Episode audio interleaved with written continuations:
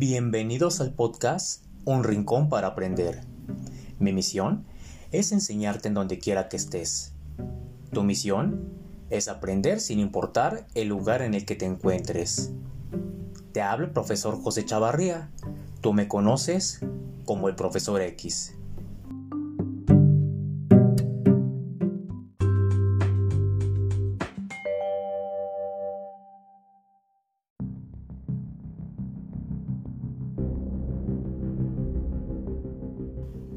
Buenos días mis queridos seguidores. Me da mucho gusto compartirte un nuevo podcast. Si me escuchas en este momento es porque tienes ganas de pasártela bien. Te encuentras en el lugar correcto, ahora solo necesitas dar lo mejor de ti. El día de hoy vamos a dialogar sobre dos temas muy interesantes. Abriremos nuestro podcast con el tema ¿Qué son las obras de arte y cómo se clasifican?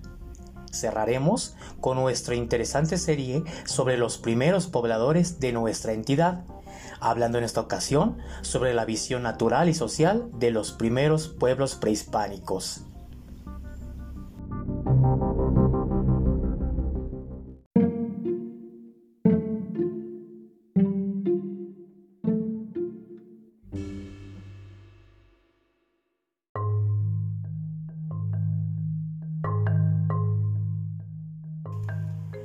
Seguramente conoces más de alguna obra de arte.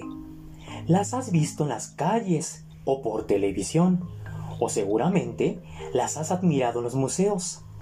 Las obras de arte están presentes en diferentes objetos de nuestra vida cotidiana. Forman parte de la expresión del ser humano y se manifiesta en diferentes formas. Antes de continuar, creo que debemos dejar claro que es una obra de arte. Por una obra de arte u obra artística se entiende un objeto elaborado empleando técnicas artísticas y con un propósito estético o social. Es decir, se trata tradicionalmente del producto de las llamadas bellas artes, como la pintura, la escultura, literatura, la música, danza, teatro, el cine, la fotografía o las historietas. Los museos son las instituciones protectoras y seleccionadoras de lo artístico. Sin embargo, muchas obras artísticas no pueden ser guardadas en un museo. Entonces, la clasificación de las artes depende del concepto de arte que se existe y se desarrolla en cada cultura o en cada país.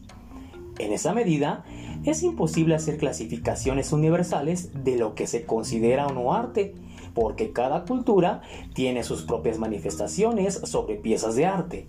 Por ejemplo, para la antigua cultura china, dentro de las artes cabían actividades relacionadas a la guerra, las ciencias y la caligrafía. En la antigua Grecia tenían cabida la danza, la astronomía y la poesía, entre muchas otras.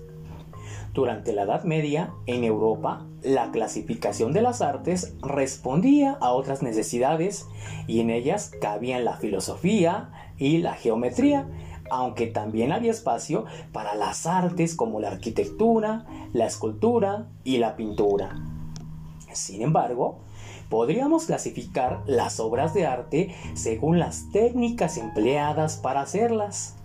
Por ejemplo, las obras pictóricas, fruto de la pintura y el dibujo o la ilustración. Las obras escultóricas, que son producto de la escultura abstracta o figurativa. También tenemos las obras musicales, que son fruto de la composición musical y que pueden interpretarse por artistas con diferentes instrumentos musicales.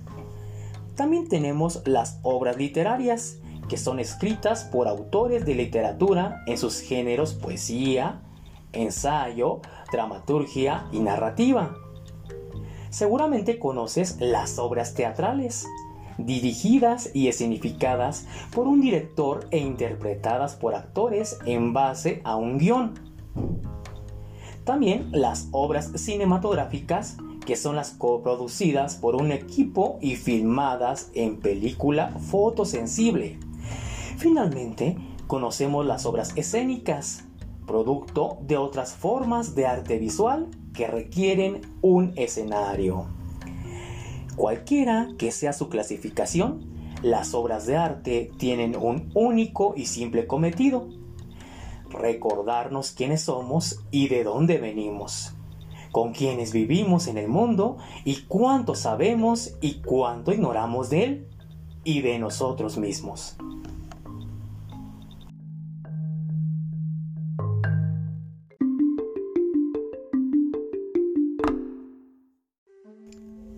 Espero que la sección anterior haya sido de tu agrado. Es momento de continuar con nuestra serie sobre la forma de vida de los primeros pobladores. En esta ocasión conoceremos la visión o creencia de los pueblos prehispánicos respecto a los elementos naturales y sociales.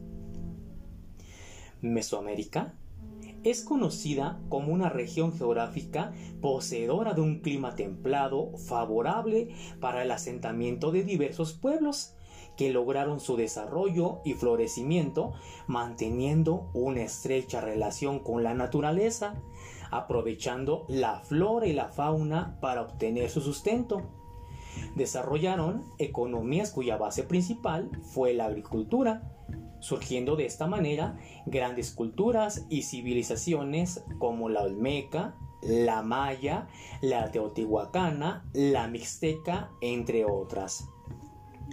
En relación a los Olmecas, estos tenían como actividad económica principal la agricultura. Sus principales productos fueron el maíz, el tomate, la calabaza y el chile, base de su alimentación.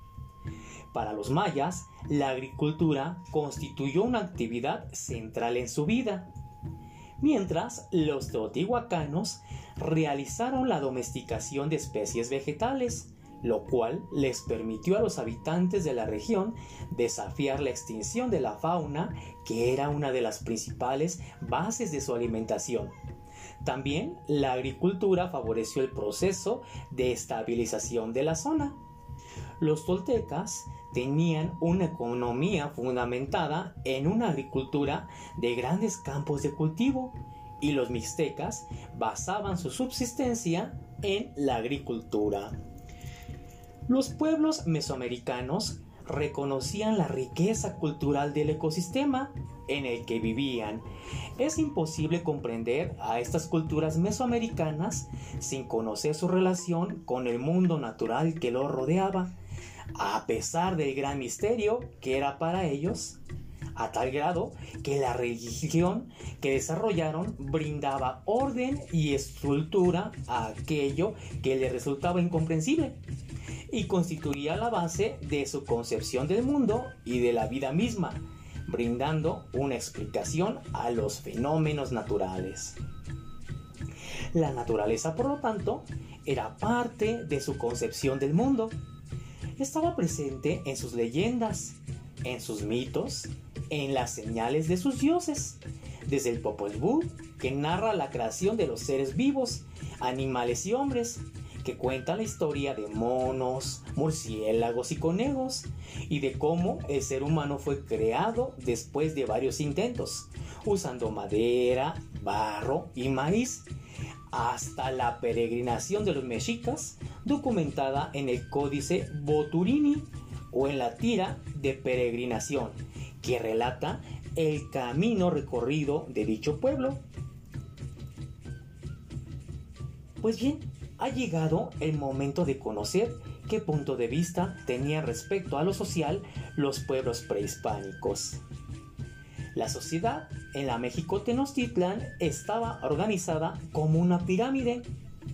En la punta de la pirámide estaba el señor Otlatoani, que era el jefe supremo de los guerreros, administraba el imperio y hacía que las normas religiosas, civiles y militares se cumplieran. En el segundo escalón el segundo era comandado por el Chihuahuatl, quien se encargaba de las funciones religiosas junto con los Tlamatinime, que eran los consejeros del Tlatoani. Después seguían los nobles o pipicín. Vivían en grandes casas y podían tener más de una esposa y poseer tierras y esclavos para su servicio personal. En el siguiente nivel estaban los comerciantes que se convirtieron en un grupo social con mucho poder.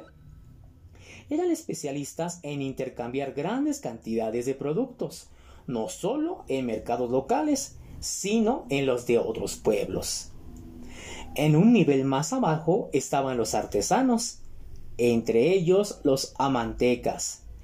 Eran especialistas en el trabajo de la pluma, que era hereditario, el cual transmitía de padres a hijos. Finalmente, estaba la gente común o más iguales. La mayoría de ellos eran campesinos, y el resto se dedicaba a las labores más difíciles y pesadas.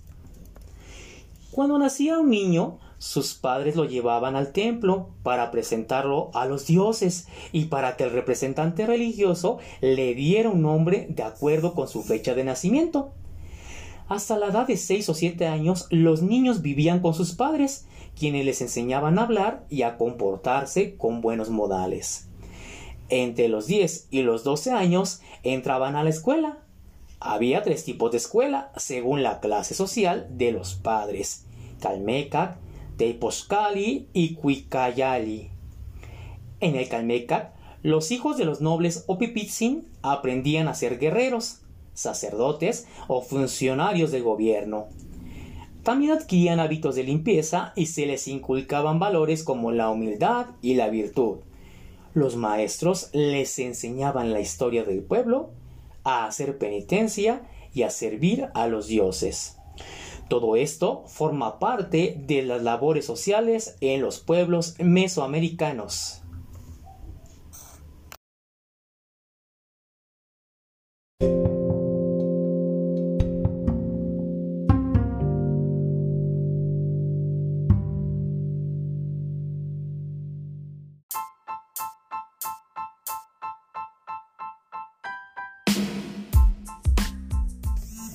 Es todo por hoy amigos.